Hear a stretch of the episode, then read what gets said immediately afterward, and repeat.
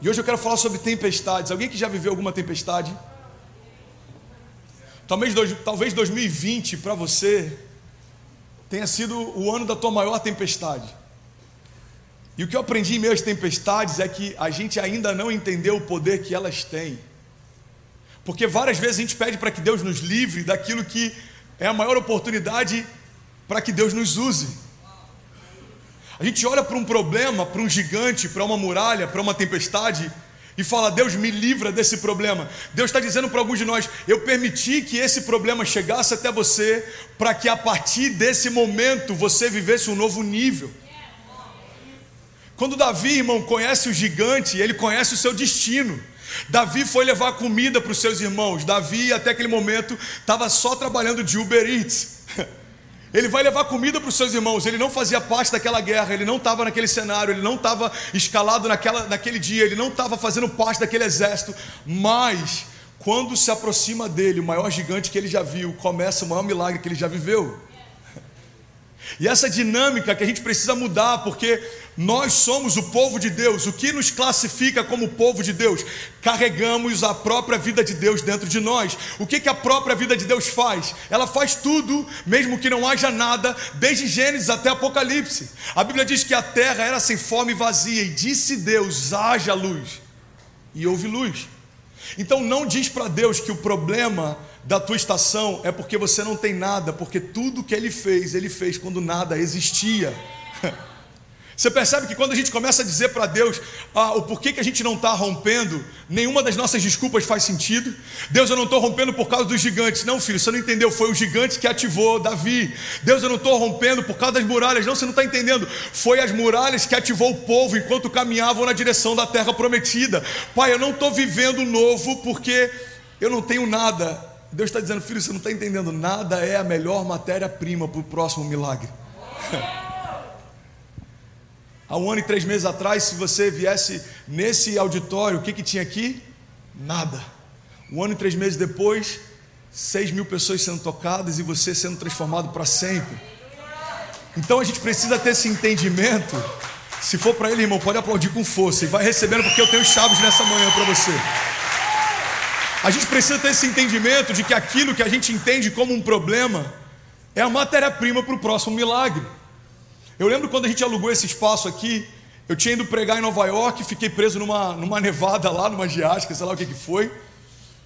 E aí eu cheguei no, na segunda-feira, três da tarde, peguei a chave da igreja. Segunda-feira, três da tarde, a gente entrou aqui. E eu lembro que era só um auditório vazio, nenhuma das paredes que você está vendo, não tinha palco, house mix, não tinha loud, não tinha nada, irmão. E aí o que, que eu fiz? Eu peguei uma fita azul, sabe aquela fita azul que a gente usa para poder quando vai fazer a pintura, você separar os lugares, eu estou esquecendo o nome. Hã? Isso, blue tape, mas você usa para selar os lugares e proteger. Eu peguei aquela fita e eu comecei a passear. Irmão, pega essa chave porque isso vai fazer sentido para alguém. Eu comecei a passear nesse auditório e eu comecei a marcar aonde seria cada coisa. Então, se você viesse naquela semana e pedisse para eu te apresentar a igreja, eu ia te levar na sala do Kids antes da sala do Kids existir. Eu ia te levar no palco antes do palco existir. Então, as marcações estavam todas aqui, ó. O palco vai ser até aqui, aqui vai ser a house mix, aqui vai ser a parede do auditório, aqui vai ser a sala do kids.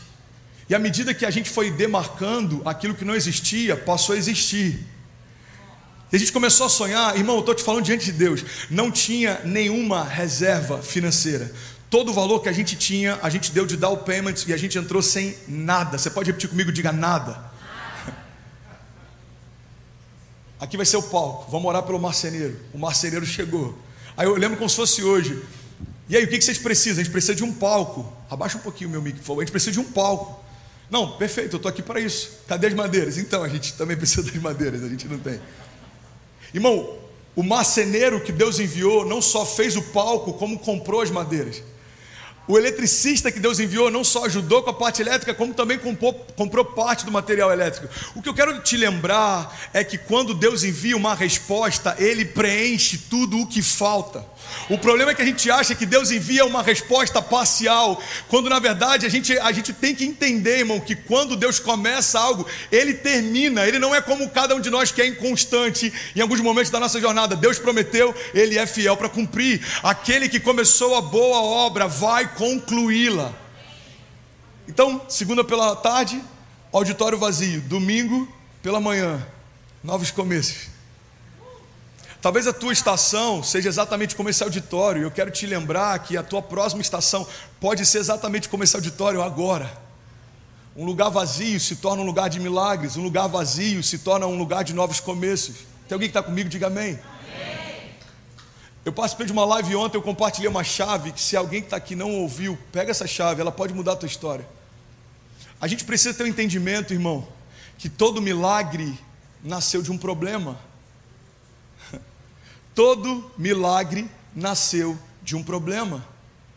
Então não olhe para o seu problema como se ele fosse algo que vai te afastar da promessa. O teu problema é o caminho pelo qual Deus vai te levar para a promessa. E pode parecer romantizado falar sobre isso, mas eu te provo em cada milagre bíblico. O milagre da mulher do fluxo de sangue, aquela mulher tinha um problema, ela sangrava há anos, ela gastou tudo o que tinha e ninguém conseguia curá-la. O milagre da multiplicação de pães e peixes, aquele povo tinha um problema. Existiam milhares e estava todo mundo com fome, não tinha comida suficiente para ninguém. O milagre do paralítico, o milagre do cego de nascença, o milagre do leproso, o milagre do homem da mão mirrada, o milagre do gigante, o milagre da muralha, o milagre do mar se abrindo, o milagre do anjo da morte passeando, enquanto o povo estava guardado dentro das casas e o sangue do cordeiro nos umbrais da porta.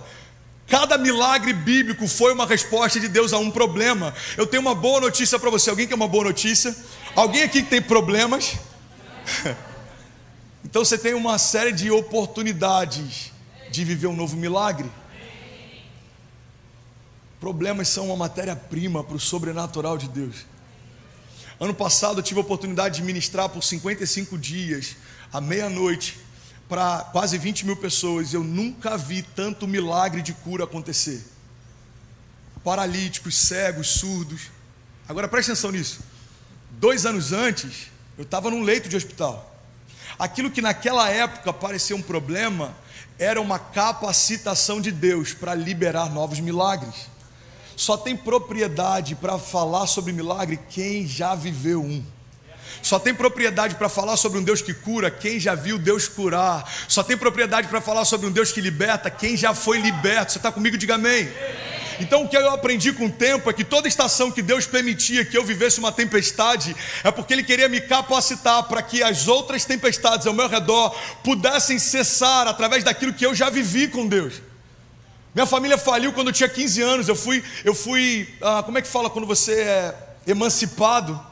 com 15 anos de idade, para assinar pelas empresas do meu pai. Os agiotas cada semana tiravam uma coisa de dentro da nossa casa. Então eu vi a minha família quebrar e eu vi Deus restaurar a nossa sorte. Eu estava no leito de CTI usando fralda. Eu sei o que é entrar no hospital e orar por alguém e a cura de Deus fluir sobre essa pessoa. Porque eu também sei o que é estar no leito de hospital carente da cura de Deus.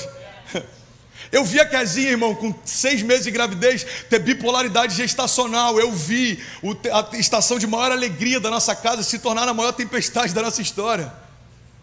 Mas todas as manhãs agora eu vejo a Cecília ninando o Benício no colo. O que eu quero te lembrar é que talvez hoje o que você entende como sendo um problema que vai te parar, eu declaro o nome de Jesus, irmão, pode ser um milagre que vai te mover. Depende de como você encara a sua tempestade.